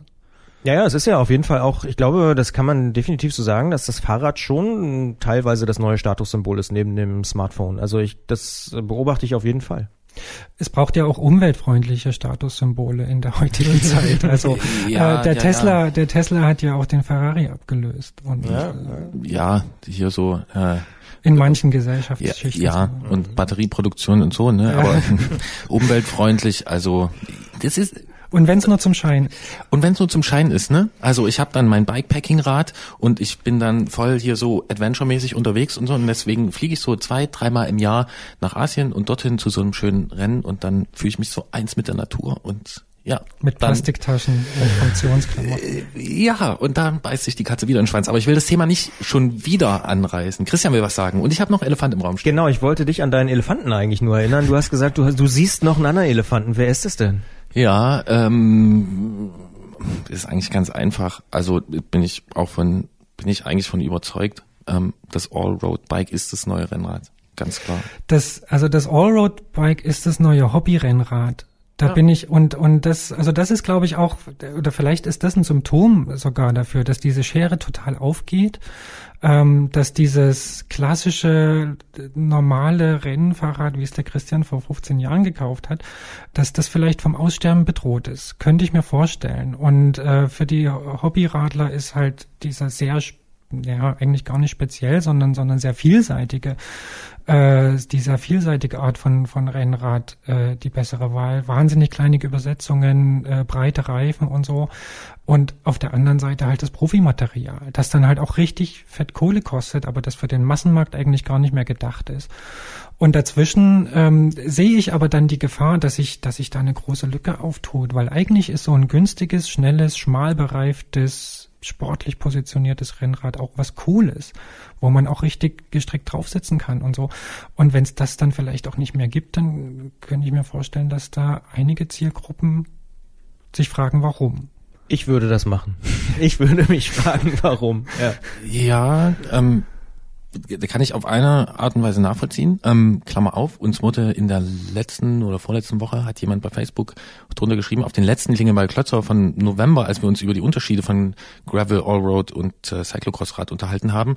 Ähm, ja, ihr immer mit eurem Gravel-Thema und das ist ja jetzt schon Satire, äh, dass ihr da, über welche Feinheiten ihr euch unterhaltet und dass ihr da immer wieder drauf zurückkommt. Ähm, ja, wir kommen erstens drauf zurück, weil wir es selber irgendwie gut finden, also interessant einfach und ist für mich auch eben Ausdruck dessen, dass es einfach relevant ist. Und was ich eigentlich sagen wollte, ähm, ist, äh, der Kollege Jan Heine, mit dem wir auch einmal im Jahr sprechen, der hat da so einen schönen Satz mal geschrieben, ähm, der ging, glaube ich, ähm, What we want is the Porsche 911 of Bikes. Ja, also wir wollen den Porsche 911 äh, unter den Rädern. Und da sagt er eben, ja, jeder Porsche hat eine Beleuchtungsanlage, jeder Porsche hat Schutzbleche und jeder Porsche hat auch einen Kofferraum. Deswegen Nein. ist das, oder fast jeder Porsche, ja, da, da vorne diese kleine Hutschachtel, ähm, äh, wo man dann irgendwie sein, was weiß ich, reintun kann.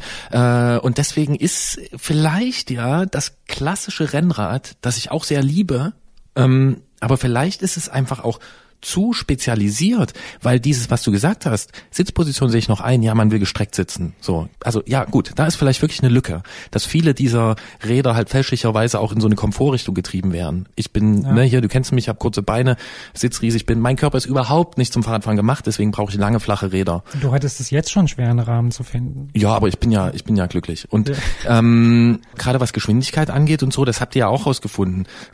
Vor zehn Jahren hat man noch gesagt, hier 23 Millimeter Reifen und das Ding ist, das ist am schnellsten und inzwischen setzt sich einfach durch, dass man merkt, ja, äh, manchmal machen dickere Reifen sogar schneller. So, ne? Also kurz gesagt, Position sehe ich ein, aber die anderen Sachen würde ich nicht sagen, dass das so viel langsamer sein muss.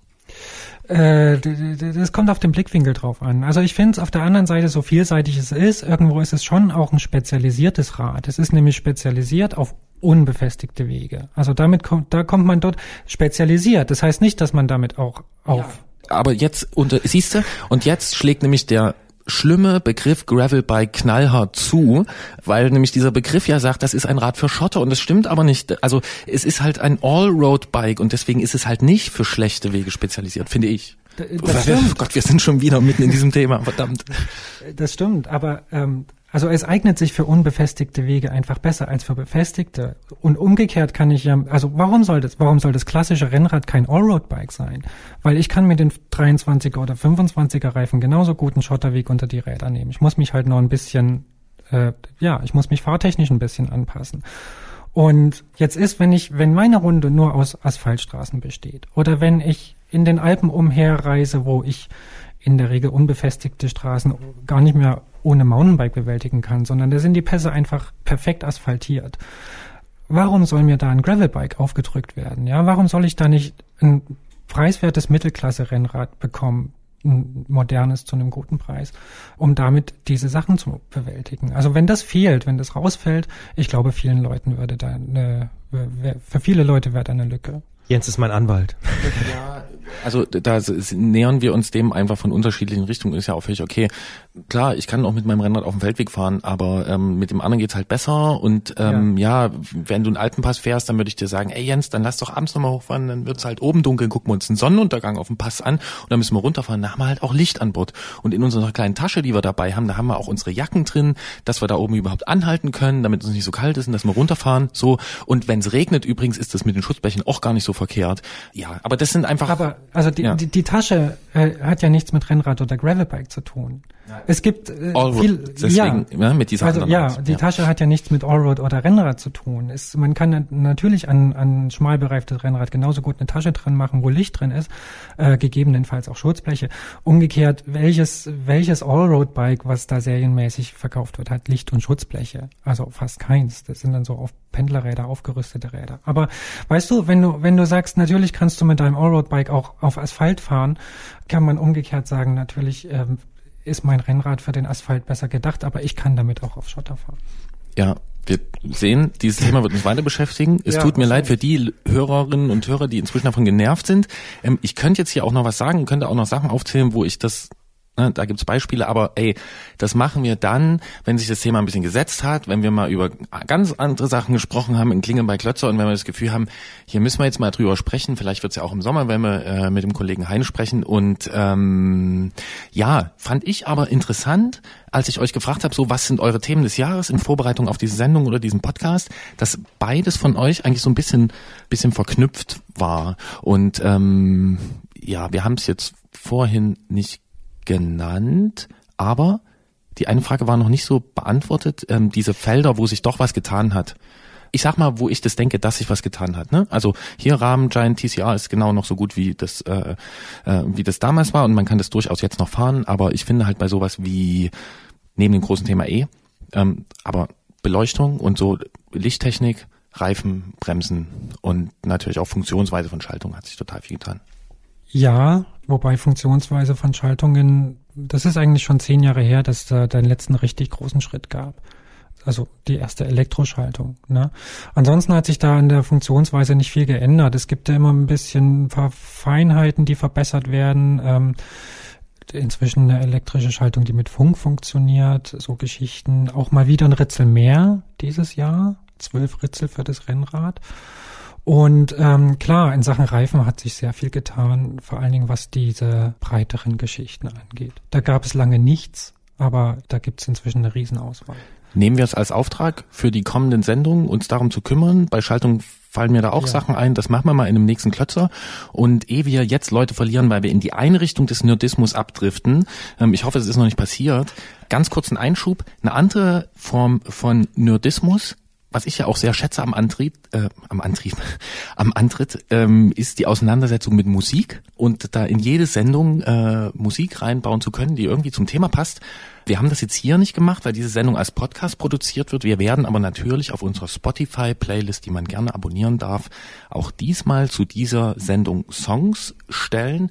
Und wenn ihr mögt, könnt ihr mir ja zu eurem ersten Thema, was wir jetzt besprochen habt, ähm, sagen, ob ihr da passende Songs dazu habt. Jens, hast du einen Song, den du, oder hast du einen Lieblingssong? Hast du irgendwas, was du gern in der Playlist haben würdest?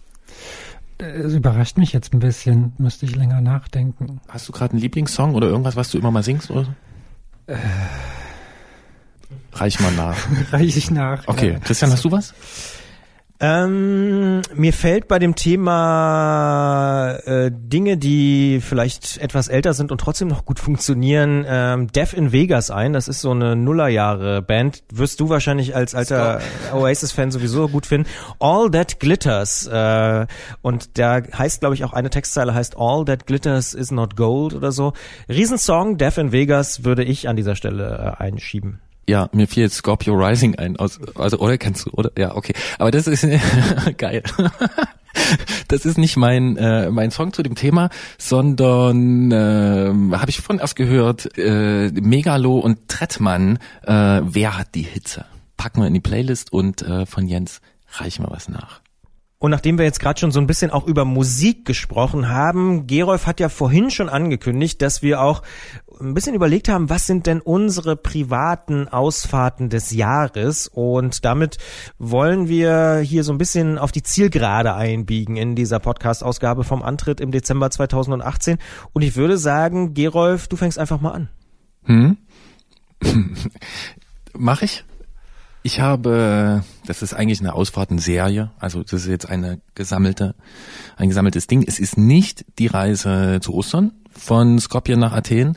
Es ist auch nicht der Ausflug vom Oktober draußen Riesengebirge, Isergebirge, äh, was auch wunderbar war, sondern ist eigentlich viel simpler. Ich habe in diesem Sommer, der ja so komisch, ähm, naja, so zweischneidig war, äh, habe ich mein ganz simples, einfaches Stadtrad wieder entdeckt, das ich sowieso eigentlich regelmäßig nutze, so für so Kurzstrecken und bin sehr, sehr viel mit dem gefahren in diesem Sommer. Ja, also Schutzbleche, breiter Lenker, dicke Reifen, Eingang, äh, Rücktritt, vorne eine Scheibenbremse, ja, habe ich einen engen emotionalen Bezug zu, auch weil es von aus der Firma von einem Freund ist. Und ähm, ich bin damit sehr viel in der Stadt rumgefahren habe auch kleine Touren unternommen damit äh, und ähm, ja, habe diesen Sommer, das war so zweischneidig. Ich erinnere mich zum Beispiel einmal rauszufahren, ein, ein, Punkt, wo ich gerne mal irgendwie mich hinhänge mit der Hängematte oder wo ich mal schlafe. Das war im Juli und ich habe im Juli äh, letzten Jahres dort Fotos gemacht und habe im Juli diesen Jahres dort Fotos gemacht und äh, die Fotos aus dem letzten Jahr, die sind schön grün. Das, die, das habe ich gesehen, das, das ist wirklich erschreckend, das Foto, ja. Ja, und das, also in diesem Jahr sah es eigentlich nach Versteppung aus. Und ähm, ja, das war nicht war so. War wirklich alles sehr braun, ne? Das muss man sagen. Also alles braun, vertrocknet und wirklich wie in Südspanien könnte man fast sagen. Ja, ja, ja. ja, ja. Und das ist dann halt auch so zweischneidig, ne? Weil ich habe das total genossen, auch viel mit Freunden und einer Freundin äh, rumzufahren, zum See zu fahren, äh, zur Arbeit zu fahren, in der Stadt rumzufahren oder mal solche kleinen Touren nach draußen zu unternehmen, das auch eigentlich den ganzen Sommer über zu machen und auch eigentlich überhaupt nichts fürs Fahrrad dabei zu haben. Also so diese typischen Fahrradsachen, keine Klickschuhe, keine äh, irgendwie Radhose, äh, kein Helm, kein gar nichts. Und ähm, ja, der Sommer ist heiß, er ist irgendwie zu heiß. Für mich betrifft es nur emotional, weil ich bin zum Beispiel kein Landwirt und muss mich nicht darum kümmern, dass mir hier die halbe Ernte oder noch mehr ausfällt. Ja, und trotzdem war das halt total schön. Als Beispiel, ich war, ja, wie gesagt, war mit Freunden unterwegs, auch mit einer Freundin unterwegs Ähm, wir hatten beide so ein bisschen an unterschiedlichen Stellen sowas, so ein bisschen zu verarbeiten in diesem Sommer. Und ja, das habe ich einfach, einfach diese Einfachheit habe ich total genossen. Ich habe es total genossen, eigentlich drei oder vier Monate ununterbrochen Flipflops anzuhaben. Ich habe wirklich, glaube ich, kaum andere Schuhe angehabt, nur wenn ich mich aufs Sportrad äh, ähm, gesetzt habe. Und deswegen habe ich auch mir zu diesem, zu dieser Ausfahrt des Jahres einen kleinen Titel überlegt, einen Arbeitstitel, und der heißt eigentlich äh, Freunde, Flipflops und Fahrrad. Was brauche ich mehr? Mir geht's schweinegut. Dann vielleicht äh, Jens mit deiner Ausfahrt des Jahres? Ja, ich, ich musste auch lange drüber nachdenken, weil so richtig, äh, so richtig viel privat zum Fahren bin ich gar nicht gekommen. Das war auch unsere Reise da über den Balkan, aber ähm, die ist mittlerweile schon ein bisschen lange her und ich glaube, was mir im Moment gerade noch so am, am meisten im Kopf rumschwirrt, ist auch so ein bisschen die Wiederentdeckung des Naheliegenden und die Wiederentdeckung des Einfachen. Und das ist nämlich noch nicht so lange her. Da bin ich mal wieder meine Hausrunde hier in meiner Heimat Leipzig gefahren. Die führt da so ein bisschen durch den Osten, da in dieses Muldental, Grimma und ähm, ja, so ein, so ein 80, 90 Kilometer Ding. Und ähm, das war jetzt Ende Oktober und ich weiß nicht, vielleicht ist es ein Dreivierteljahr her, dass ich die das letzte Mal gefahren bin, aber das war diesmal so beeindruckend für mich, weil ich sie noch nie so intensiv wahrgenommen habe, weil es waren nämlich 23 Grad plus. Ich bin in kurz kurz gefahren. Es war so richtig Indian Summer und goldener Herbst, wie man so kitschig, wie man sich das vorstellt, ähm, mit ganz viel bunten Laub und so. Und das war, das war sehr sehr geil. Also ja, auch dieser Sommer hat er bei mir im Kopf seine Spuren hinterlassen, wenn auch sehr spät. Das ist ganz interessant. Ich bin Ende Oktober auch nochmal gefahren und ich habe es, äh, glaube ich, in einer der letzten Episoden schon mal gesagt. Ich hatte da so das Gefühl, Mensch, jetzt nochmal kurz, kurz, letzte Ausfahrt des Jahres und so. Und mir ist es dann, glaube ich, noch drei oder viermal passiert, dass ich die letzte Ausfahrt des Jahres gefahren habe. Ja, das äh, stimmt, ja. Aber es war bei mir was nicht nur das. Also ich während der Arbeit fahre ich total viel Rad und vor allen Dingen viel irgendwie da am Alpenrand, total kitschig, ja, irgendwie total schöne, äh, schmale, schmale asphaltierte Straßenkühe am Rand, Bauernhöfe und immer die Berge schön im Hintergrund und so. Und wenn man, wenn man das so die ganze Zeit um sich rum hat, kann man nicht, sich nicht vorstellen, dass man das Grimmer Umland plötzlich richtig schön findet. Aber ich empfand es da als, als wahnsinnig schön. Warum? Weiß ich nicht so richtig. Vielleicht, weil es nicht so extrem kitschig ist und weil es nicht so extrem bergig ist, sondern so eine sanfte Hügellandschaft, dann irgendwie noch in dieses tolle Licht getaucht und so. Und äh, weil es Heimat ist natürlich auch, klar. Ja, ist nicht so kitschig. Da ist halt noch die harte sächsische Realität, die kommt da halt noch äh, gut durch, um das Bild ein bisschen zu brechen. Finde ich auch interessant, weil es ja auch irgendwie so ein wieder, ne, wieder kommt dieses Klimathema irgendwie auf. Also ich denke zumindest dran, wenn du es erzählst. Ja, ja, ja da, da, da ist was dran. Ne? Auch wieder so zweischneidig. Ja. Ja. Warum in die Ferne schweifen? Ja, aber auch ich kann Ende Oktober noch solche Touren unternehmen und muss noch nicht die Winterschuhe anziehen und das auch, ja. Und ich vermute, äh, dass äh, es jetzt ähnlich ist wie beim äh, anderen, beim großen Thema, dass ja auch das Thema vom Herrn Bollert etwas mit deinem Thema zu tun hat. Wir können ja mal nachfragen. Christian, was ist deine Ausfahrt des Jahres gewesen? Tatsächlich geht die in eine ähnliche Richtung, also zumindest äh, rein äh, himmelsrichtungsmäßig, denn äh, auch meine Ausfahrt des Jahres oder eine der Ausfahrten, die mir im Gedächtnis geblieben ist, auch als ich meine digitale App nochmal durchgescrollt habe in Vorbereitung dieser Sendung, wo bin ich denn überhaupt lang gefahren dieses Jahr? Ähm, und da habe ich auch gemerkt, dass ich logisch logischerweise relativ viel in der Nähe unseres Studios unterwegs war ähm, mit dem Rad. Und eine Ausfahrt ist mir aber besonders im Gedächtnis geblieben, weil dort zwei Sachen zusammengekommen sind, die aus meiner Sicht fast schon, wie würde man äh, so ein bisschen lateinisch sagen, Pass pro Toto äh, für die Faszination des Fahrradfahrens für mich stehen. Nämlich, ich habe unseren Musikchef Gregor begleitet, wie er, er fährt relativ regelmäßig zu seinen Eltern in der Nähe von Dresden mit dem Fahrrad, also von Leipzig nach Dresden. Das sind so 160 Kilometer ungefähr. Und ich habe ihn einfach morgens begleitet auf dem Weg dorthin und er muss dann immer, ich glaube, zum Mittagessen da sein oder so, so ungefähr. Äh, ich hoffe, ich darf das erzählen, Gregor. Aber jedenfalls muss er dann relativ früh losfahren, um rechtzeitig dort zu sein. Dementsprechend irgendwie so um sieben oder halb sieben oder so geht's dann so los. Und ähm, dann sind wir halt, ich habe ihn eben so die, bis hinter Grimma, also so die ersten 40, 50 Kilometer so begleitet. Und diese besondere Stimmung morgens im Sommer, so, noch niemand ist auf den Straßen unterwegs. Es riecht irgendwie so ganz frisch noch von der Nacht irgendwie so. Es ist so dieser Mehltau auf den Straßen. Man fährt ja auch so durch so Senken, wo so links und rechts Teiche sind und alle Blätter sind grün und die Sonne kämpft sich noch so durch durch den äh, durch den Wald. Das sind einfach so Momente, wo man auch noch so ganz bisschen friert in seinen Sachen, weil man aber weiß, es wird noch wärmer, hat man irgendwie schon kurze Sachen an und äh, man merkt auch, wenn die Sonne schon mal so durchkommt, dass es irgendwie wärmer wird und dann noch mit einem sehr guten Freund und Kollegen da unterwegs zu sein, sich zu unterhalten, dann eben durch so Senken, durch Wälder, durch längere Passagen auch mal über Felder zu fahren und so. Das ist einfach so das, was für mich Fahrradfahren äh, ausmacht und dann eben dann an einer gewissen Stelle, äh, ich glaube dann irgendwo hinter der Mulde haben wir uns dann irgendwo hinter Trebsen oder so haben wir uns dann verabschiedet und dann bin ich einfach noch so ein bisschen an der Mulde lang äh, über Grimma dann irgendwie so zurückgefahren und das war einfach eine sehr, sehr coole Ausfahrt, weil ich kam dann auch, weiß ich nicht, um zehn oder so war ich wieder in meiner Wohnung, ähm, kam da wieder an, habe dann, glaube ich, noch quasi zweites Frühstück eingelegt und das war einfach ein super Start in so einen, ich glaube, es war auch ein Samstag, in so ein Wochenende einfach äh, Fahrradfahren, draußen sein, Dinge tun, wo andere vielleicht auch noch schlafen. Ich finde, das ist auch irgendwie so ein faszinierender Moment, wenn man selber dann schon so aktiv ist und man merkt, draußen sind drei Leute, die schon auf dem Weg zum Bäcker schlurfen und man selber ist aber auch schon irgendwie aktiv. Das ist auch irgendwie cool. Und deswegen ist die so bei mir hängen geblieben. Das ist eigentlich so eine wirklich fast schon klassische Ausfahrt für mich äh, mit guten Freunden auf dem Fahrrad draußen in der Natur und gar nicht weit weg heftigstes Nicken meinerseits bei dieser Beschreibung gerade vom morgendlichen äh, Rumfahren. Ja, also war ich jetzt eben kurz weggebeamt in meinem Kopf und äh, konnte das nachvollziehen. Vielleicht auch, weil ich die Gegend kenne und weil ich dort auch gern unterwegs bin. Ähm, aber du hast gesagt, du trackst mit einer App deine Fahrten und auch hauptsächlich ums Studio herum. Heißt das, dass du auch deine Stadtfahrten alle trackst? Nee, nee, nee, meine Stadtfahrt nicht. Ich meinte eher so, ähm, dass meine Ausfahrten natürlich sich rund um Leipzig in der Regel äh, ja, versammeln. In, okay. diesem, in diesem Jahr bin ich zum Beispiel nicht mit Freunden in die Alpen gefahren, weil sich das irgendwie terminlich nicht ergeben hat. Ähm, und dementsprechend sind, glaube ich, 90 Prozent meiner Fahrten gehen von Leipzig aus irgendwo hin. Ja. Ja, uns allen dreien scheinen die Weltreisen nicht besonders wichtig zu sein, oder? Doch.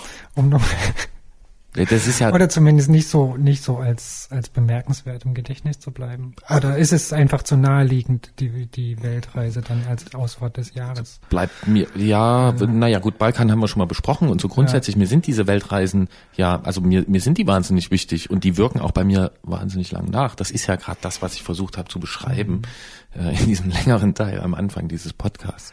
Ähm, ja, siehst du, selbst da bildet sich aber, wieder so eine inhaltliche Klammer, aber ja, ja, sag ich. Also, also so ein bisschen kann man daraus lesen, wir, wir könnten auch glücklich werden, wenn man verzichtet mit unserer Hausrunde und der ja, und eigenen Umgebung. Ja, und äh, vielleicht, wenn wir mal so ganz weit gucken, nicht noch 2019, vielleicht müssen wir es sogar. Und ich finde auch manchmal einfach, also ah, Glück ist immer so ein Riesenanspruch. Ich finde auch so, also, weißt du, Glück,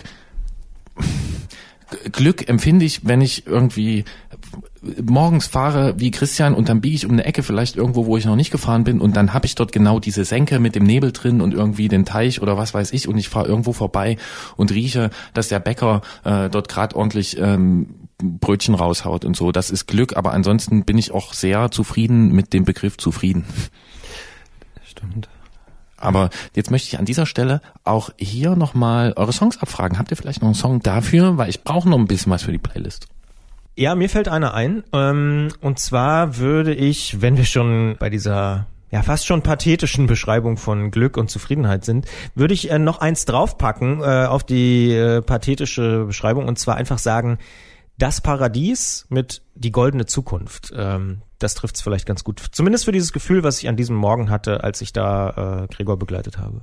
Kenne ich nicht, klingt aber sehr vielversprechend. Ähm, Jens, überleg noch. Dann sag ich kurz ähm, Phoebe Bridgers äh, mit Motion Sickness.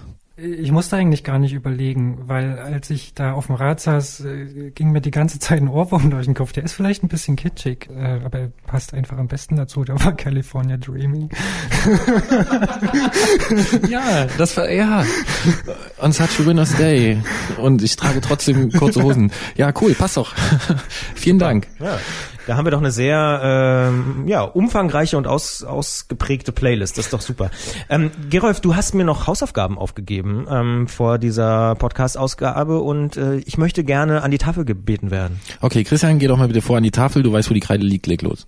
Du hast mich gefragt, Gerolf, äh, wie es denn aussieht mit den Statistiken. Und da habe ich mal in unserem Keller den Statistikrechner angeworfen und äh, dann kamen die Lochkarten raus. Und ähm, ich kann sagen, äh, dass wir mittlerweile, und das ist wirklich bemerkenswert, also vielen Dank an euch da draußen, das muss man mal sagen, an alle Hörerinnen und Hörer, über 16.000 Abonnenten haben. Das ist eine knappe Verdreifachung seit letztem Jahr, also seit letztem Herbst. Also da ist dieses Jahr nochmal ordentlich was dazugekommen. Es gibt offenbar viele Leute, die gerne den Antritt als Podcast abonnieren und gerne hören.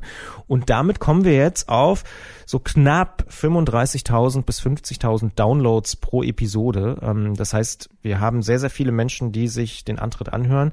Mal sehen, wie es mit dieser Episode ist, wo wir doch sehr, sehr äh, viel geredet haben untereinander aber das ist so ähm, das, was man zu den Statistiken sagen kann. Und was man auch sagen kann, ist, wenn man sich die Top 3 Artikel anguckt, das ist jetzt relativ wenig überraschend, wenn man merkt, dass wir uns da nochmal fast verdreifacht haben in den letzten zwölf Monaten, sind das alles Ausgaben aus diesem Jahr. Also die beliebtesten Episoden sind alle aus diesem Jahr. Die äh, beliebteste ist tatsächlich aktuell noch die Juli-Ausgabe, also quasi die Tour de France-Ausgabe, wenn man so will, mit Chris Froome, Intent und Radfit machen. Das waren da so die drei Themen neben der Ausfahrt des Monats. September war auch sehr beliebt. All Road Bikes hatten wir auch hier in dieser Ausgabe auch schon mal wieder drüber diskutiert. Das Bonanza-Rad war da auch ein Thema und Vintage-Rennräder haben wir auch äh, nicht so ganz, aber Rennräder war ja zumindest auch ein Thema hier.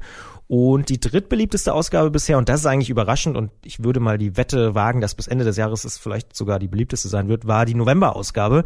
Da ging es nämlich um den Fahrradklimatest, die Fahrradbeleuchtung und Cyclocross. Also jetzt die letzte vor dieser Sonderausgabe, wenn man so will.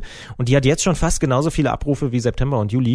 Und ähm, dementsprechend hat die noch das Potenzial, da noch dran vorbeizuziehen, wenn man jetzt mal Statistik-Fan ist. Das kann man nämlich auch sagen, dass zwar innerhalb der ersten fünf Tage ungefähr vier, fünf Tage werden die absolut meisten Episoden runtergeladen. Also da hören die meisten Leute hören sehr, sehr schnell, als am ersten Wochenende beispielsweise oder dann am Montag, Dienstag offensichtlich. Aber danach gibt's schon noch, wie man im äh, Internet sagt, so ein Longtail. Also sehr, sehr lange äh, nutzen Leute das noch und immer mal wieder gibt's auch so kleine Spitzen, wo zum Beispiel irgendein Thema, zum Beispiel All-Road-Bikes oder Fahrradklima oder sowas irgendwo in Suchmaschinen gerade gut gelistet ist und dann die Leute da nochmal drauf stoßen oder das beispielsweise irgendwo nutzen bei Spotify oder Apple oder so. Und bei Spotify und Apple, das kann man vielleicht auch sagen, hat man noch so ein bisschen genauere Statistiken. Ne? Sonst weiß man als Podcastmacher eigentlich nur, wie viel Abonnenten gibt's, wie oft ist runtergeladen worden, welche Folgen sind besonders attraktiv. Aber Spotify und Apple, dadurch, dass sie ja ja dann doch die ganzen Zugänge sehr stark kontrollieren, muss man sagen. Also wissen sie natürlich noch mehr über die Nutzer und dort sieht man zum Beispiel auch, wie lange die Leute durchschnittlich hören. 50 Minuten hört der durchschnittliche Antrittnutzer, ungefähr so in den letzten Minuten. Das heißt, da sind wir jetzt in dieser Episode schon deutlich drüber. Ich bin mal gespannt, wo der Wert liegt bei äh, der Episode, wo wir deutlich die äh, Stundengrenze äh, gerissen haben. Aber das ist sehr, sehr lang im Internet, muss man sagen. Ich glaube, irgendwie die durchschnittliche Verweildauer von Facebook ist irgendwie so 10 Minuten oder so. Und die freuen sich schon, dass sie so wahnsinnig lang ist. Das ist echt eine Stärke von Podcasts allgemein. Das ist ja nicht nur bei uns so. Ähm, also fast eine Stunde hören die Leute. Und zwei Drittel hören bis zum Schluss was ich auch wirklich erstaunlich finde. Also mindestens zwei Drittel, bei manchen Episoden ein bisschen mehr, das schwankt dann so ein bisschen, aber ungefähr so. Und äh, das ist bei Spotify auch so ähnlich. Also das sind jetzt so die Apple und Spotify-Statistiken. Ähm, dementsprechend, toi toi toi, ähm, sehr, sehr gute Zahlen, sehr, sehr gute Entwicklung. Danke an alle da draußen, die immer auch weiter sagen, dass es Antritt gibt, weil am Ende sind wir davon auch ein bisschen abhängig. Ja, also ich muss ehrlich sagen, dass ähm, die die die jetzt hier so ne die meist abgerufenen Beiträge und so, das ähm, kann ich nicht. Das hast du mir jetzt hier gesagt. Du hast mir aber neulich das gesagt mit diesen äh, über 16.000 Abonnenten und dann habe ich mich erst gefreut. Ähm, also wirklich gefreut, ne, weil wir haben das hier als Versuchsballon angefangen und das war damals überhaupt nicht klar, ob das irgendwie, ähm, wie das funktionieren wird, wie sich das tragen wird, ähm, ob das irgendeine Art von Erfolg hat, also wo es einfach, sag ich mal, Sinn macht, dass man das tut. Das würde ich sagen, dieser Punkt ist, ähm, also für mich mit dieser Zahl ist der erreicht. Finde ich wirklich gut, also freut mich total, aber dann habe ich mir irgendwann auch gedacht, so ich würde eigentlich diese Zahl auch gern vergessen, weil es ist auch so irgendwie schon ein Ding, ja, also das sind schon viele Leute und es, mir passiert ja immer Machst wieder. du dir Sorgen, dass äh Nee, ich mache mir keine Sorgen, aber mir passiert ja immer wieder hier sag ich mal so, im Unterschied zum Jens, der seine Artikel für die Tour schreibt, ähm, der weiß dann, ähm, dass es so und so viele Leute lesen und er packt da relativ wenig Privates rein. Mir passiert es ja immer wieder, dass ich dann irgendwie ins Labern komme und da so Sachen reinbaue und das ist einfach nur so ein Gefühl, ich habe mich auch dran gewöhnt, aber ähm, du weißt, was ich meine. Ja, ähm, ja, nein, aber ist cool. Vielen Dank. Also finde ich toll und äh, muss ich dann auch mal sagen, ne, ich bin ja hier auch als total vor äh, drei und einem Dreivierteljahr, äh, also mit null Radioahnung reingekommen. Das hätte ich ja auch, also ohne diesen Sender sowieso nicht, ohne dich auch überhaupt nicht machen können und Christian und die Sendungen natürlich auch ohne Herrn Klötzer. Äh, die würde total, da würde voll was fehlen. Und darf ich dir, darf ich, oh, darf ich, ich habe eine Bitte an dich. Schieß los. Kannst du diese Oktoberfestgeschichte noch mal erzählen, weil das fand ich so toll. Das hat mich so, das fand ich diese so lustig. Oktoberfestgeschichte. Ja, es ist auch, es gibt auch das Phänomen. Also, äh, ja, also es gibt, äh, muss man dazu sagen, es gibt einen Betriebsausflug äh, bei uns in der Redaktion, die ja in München sitzt, ähm, jedes Jahr aufs Oktoberfest und ähm, wir reservieren da Tische. Und äh, die sind dann mit so einem großen Aufkleber gekennzeichnet und da stand eben groß drauf reserviert für Bike- und Tourredaktion. Und ähm, da saßen wir halt und haben so unsere Maß geschlürft und unser Hähnchen gegessen und plötzlich kommt jemand an den Tisch und äh, fragt nicht etwa nach, nach Redakteuren oder so, sondern hat gefragt, ob der Jens Klötzer vom Antritt äh, denn auch dabei säße, weil er, weil er so, ähm, ja, und er wollte mal ein paar Worte mit mir Ach, wechseln, cool. weil er mich so Ja. cool fand. Das ist aber nicht die einzige. Ich bin da schon mal in München angesprochen worden auf dem, äh, auf dem sogenannten Crosstober, glaub, hieß das, glaube ich, ne? Also im, im Olympiapark. Crosstober Supercross. war- ja. Supercross heißt es, stimmt, im Olympiapark. Ist so eine große Cyclocross-Veranstaltung. Und da hat mich jemand an der Stimme erkannt, tatsächlich. Und das finde ich wirklich cool. Das, also, und das, so Geschichten habe ich schon ein paar Mal von dir gehört. Und das finde ich wirklich irgendwie, denke ich mir, geil. Ja. Die, Jens wird angesprochen. Äh, Ich, ich kenne deine Stimme, du musst doch der sein. Genau, ja. war ich auch sehr überrascht. Ja, wenn wir schon mal beim äh, Dankeschön sagen sind, kann ich das natürlich auch nur ähm, nochmal zurückgeben sozusagen. Also ich bin auch ähm, quasi als regulärer Vertreter von Detektor wahnsinnig dankbar, dass wir äh, seit so vielen Jahren, kann man ja jetzt schon sagen, eben diese diesen Podcast machen, diese Sendung machen, dass Jens immer mit dabei ist, dass Gerolf äh, ja hauptsächlich redaktionell das Ganze auch betreut, das muss man ja auch mal so sagen, ähm, immer wieder auch mit neuen Ideen um die Ecke kommt und am Anfang habe ich auch immer wieder auch von anderen Kollegen gehört, na ja, Fahrrad, jede, jeden Monat, wie, gibt's doch gar nicht genug Themen und so, aber jetzt merkt man eigentlich, wenn man, je länger man es macht, natürlich gibt's genug Themen, es verändert sich ja auch ständig irgendwas und es gibt neue Trends, neue Entwicklungen, äh, Allroad Bike war jetzt so ein Thema der letzten Monate, aber darüber haben wir vor drei Jahren natürlich kaum geredet. Und ähm, also das ist schon Schon ganz interessant, äh, wie sich das alles so entwickelt. Also danke auch nochmal von meiner Seite und Antritt ist definitiv einer der erfolgreichsten Podcasts, auch von Detektor FM allgemein. Ich äh, sage das auch häufig, wenn ich irgendwie woanders mal eingeladen bin. Und ich meine das wirklich positiv. Also Antritt ist wirklich das, das Lob der Nische. Also indem man sich beschränkt und sagt, wir äh, beschäftigen uns ausschließlich und ganz bewusst gesagt ausschließlich und nicht nur ähm, mit Fahrradfahren und allem, was damit zu tun hat. Das ist, glaube ich, echt eine, eine absolute Stärke dieses Podcasts. Okay. Wir müssen jetzt schnell abbiegen und zwar dorthin, was wir verbessern müssen. Das waren jetzt unsere, weiß ich nicht, fünf, vielleicht waren es auch zehn, äh, fünf Die ultimative Minuten. Lobhudelei. Naja, Hätte nein. auch gern noch was dazu gesagt. Aber Ach so, Bitte. willst du? Ja. Ja, ich wollte sagen, dass mich total viel an das Magazin erinnert, das wir so machen. Nämlich, dass das Thema nie auserzählt ist, dass, äh, dass ich finde, es gar nicht so ein Nischenthema ist, sondern äh, echt ein großer Teil unserer Gesellschaft. Und äh, ich finde eben auch, dass äh, Gerolf oder ihr beide auch da einen super Job machen. Und ähm, ja, also äh, wie bei unserem Magazin, wenn Leute bis zum Ende dabei bleiben, ähm, merkt man, dass man einen guten Job gemacht hat. Danke auch dafür, aber äh, du hast auch schon darum gebeten, sozusagen ein bisschen Salz in die Suppe zu streuen, Gerolf. Ja, genau. Ich habe eine Statistik gesehen und da weiß ich ganz genau, weiß ich schon jetzt, dass du da drauf anspringen wirst und ich finde auch durchaus zu Recht. Und zwar, man muss es ein bisschen eingrenzen, aber wie gesagt, bei Apple und bei Spotify kann man ein bisschen genauer reingucken in die Nutzer. Man kriegt keine Nutzerdaten oder so jetzt wirklich ganz konkret, aber ebenso aggregiert, ja. Und äh, bei Apple weiß man zum Beispiel nicht, sind es Frauen oder Männer, die hören. Bei Spotify weiß man's oder zumindest gibt einem Spotify eine Zahl. Und da ist es tatsächlich so, bei Spotify, die Leute, die dort Antritt abonniert haben und dort hören, sind es über 80 Prozent Männer. So, und jetzt kommst du, Gerolf. Naja, wa- was soll ich noch dazu sagen? Ne? Das ist wie, also es ist halt ein Abbild zumindest wahrscheinlich dieser Branche. Ähm, weil, ne, wir sitzen jetzt auch hier so als drei Männer und äh, wir hatten das neulich auch, hatte ich das schon angesprochen in so einer Moderation. Ich höre mir meistens die Sendung danach nochmal an, um irgendwie so zu gucken, wie ist das so gelaufen, wie hört sich das an mit bisschen Abstand. Dann bin ich auch manchmal nicht so zufrieden mit dem, was ich dann so aus der Kalten in den Moderationen sage, weil wir das ja ziemlich frei machen. Ähm, da habe ich, glaube ich, gesagt, so, ja, es gibt ja auch viele Frauen, die Fahrrad fahren. Eben gibt's.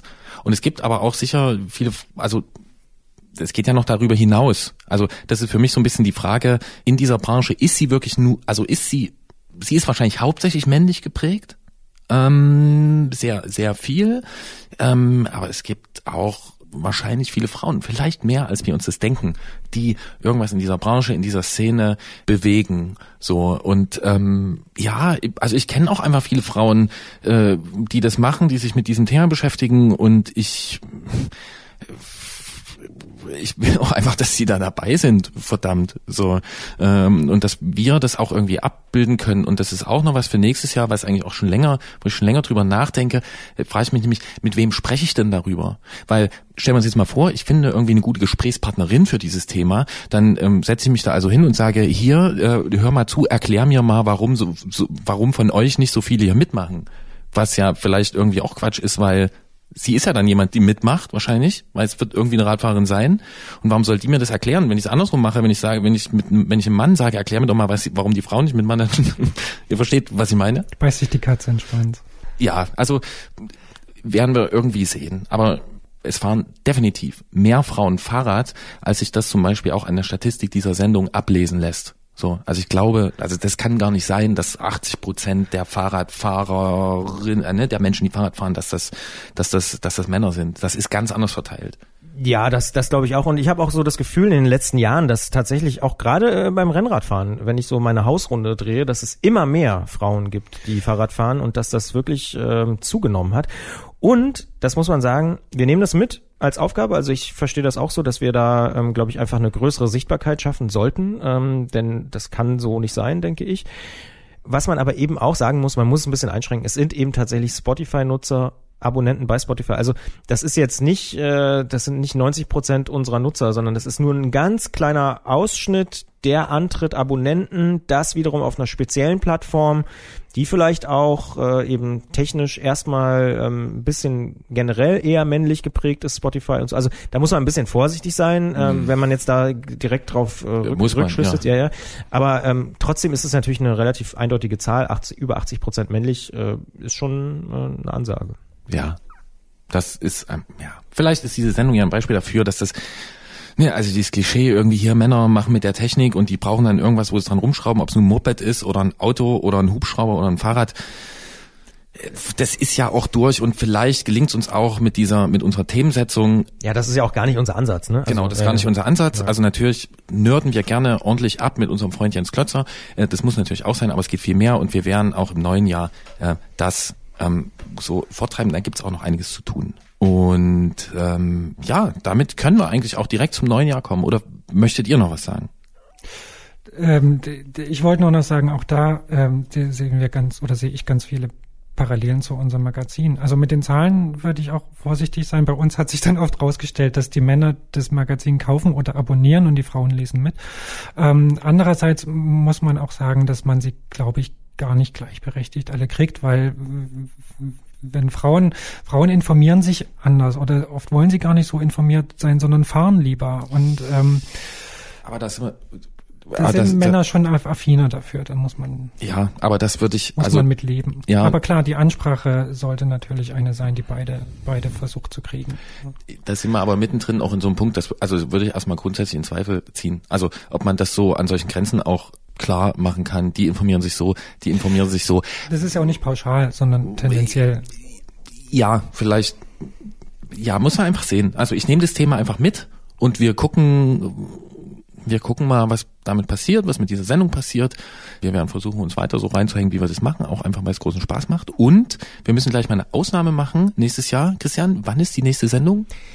Die nächste Ausgabe kommt am 10. Januar 2019. Das heißt nicht wie sonst gewohnt am ersten Donnerstag des Monats, sondern in dem Fall mal am zweiten. Das liegt einfach daran, dass ungefähr die Hälfte der Republik äh, noch äh, Feiertag und Silvester, also ne, hier 6. Januar ist ja noch frei in Bayern, zum Beispiel Baden-Württemberg, ähm, NRW und so. Also dementsprechend äh, gibt es einen großen Teil der Republik, der gar nicht erreichbar ist. Und da wir ja unsere Themen deutschlandweit äh, setzen, auch wenn wir uns jetzt hier glücklicherweise einmal im Studio versammeln konnten, ähm, ist das einfach, muss man ehrlicherweise sagen, für die Produktion wahnsinnig schwierig. Dementsprechend am 10. Januar 2019 gibt's die nächste Ausgabe.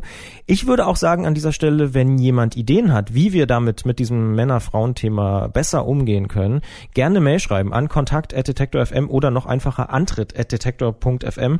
Ähm, dann werden wir da gerne drauf eingehen und irgendwie gucken, ähm, ja, wie wir das vielleicht in den nächsten Monaten und Jahren noch besser hinbekommen. Du hast ja auch immer so das Ziel, ähm, tatsächlich immer eine Frau auch in der Sendung zu haben. Also es klappt natürlich nicht immer, aber es ist zumindest dein Anspruch, Gerolf. Also dementsprechend, da, da werden wir drauf achten. Und ich weiß oder ich kenne auch tatsächlich viele, ähm, jetzt so rein von Reaktionen, viele Frauen, die diesen Podcast auch hören, ähm, die aber wiederum, viele von denen auch mir gesagt haben, ja, Podcast war im ersten Moment ein bisschen schwierig. Also ist ja schon immer auch noch so ein bisschen so ein, äh, muss man sich auch drauf einlassen, das Abonnieren beispielsweise. Ja, aber kann ich auch wieder sagen, das ist halt auch ein Druckschluss, ne? Also ich meine, ich habe nicht mal eine Podcast-App. So, ich mache zwar einen, aber ich habe ich hab nicht mal so ein Teil.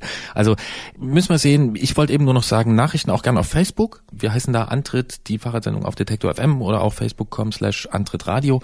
Dort auch gerne schreiben und ähm, ja, dann mach mal ausnahmsweise im Januar erst am zweiten Donnerstag im Monat eine Sendung, aber ansonsten bleibt alles gleich in allen weiteren Monaten. Erster Donnerstag im Monat, 20 Uhr, Wordstream Detektor FM und ungefähr einen Tag danach gibt's den Podcast. Genau. Und damit sind wir raus, sagen Danke fürs Zuhören an alle Hörerinnen und Hörer da draußen, freuen uns, wie gesagt, auf Rückmeldungen an antritt.detektor.fm. Gerne auch äh, in der App mitmachen, zum Beispiel bei der Ausfahrt des Monats, da kann man auch mitmachen. Die Apps gibt's für Android und iOS und ja, ich sage danke Jens, danke Gerolf, äh, dass wir hier so sehr intensiv über eine Stunde 30 Minuten äh, über das Thema Fahrradfahren, Ausfahrten des Monats, Entwicklung und überhaupt das ganz große Thema, vielleicht auch sogar Klima sprechen konnten. Danke, dass ihr da wart und äh, ja, so intensiv darüber diskutiert habt. Danke euch. Ich freue mich auch auf die neuen Themen im nächsten Jahr. Ja, ich mich auch. Danke, schön und ja, schönen Dezember, schöne Vorweihnachts-, Weihnachtszeit, Zeit zwischen den Jahren. Ähm, hier, wer will, Festive 500, äh, 500 Kilometer fahren zwischen den Jahren, um irgendwie Pfunde abzunehmen, wenn man das will. Oder auch einfach so, hm, braucht nicht mal eine Waage dazu. Ihr wisst ja Bescheid, viel Spaß draußen.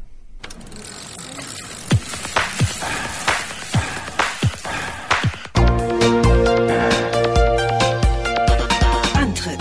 Alles rund ums Radfahren bei Detektor FM.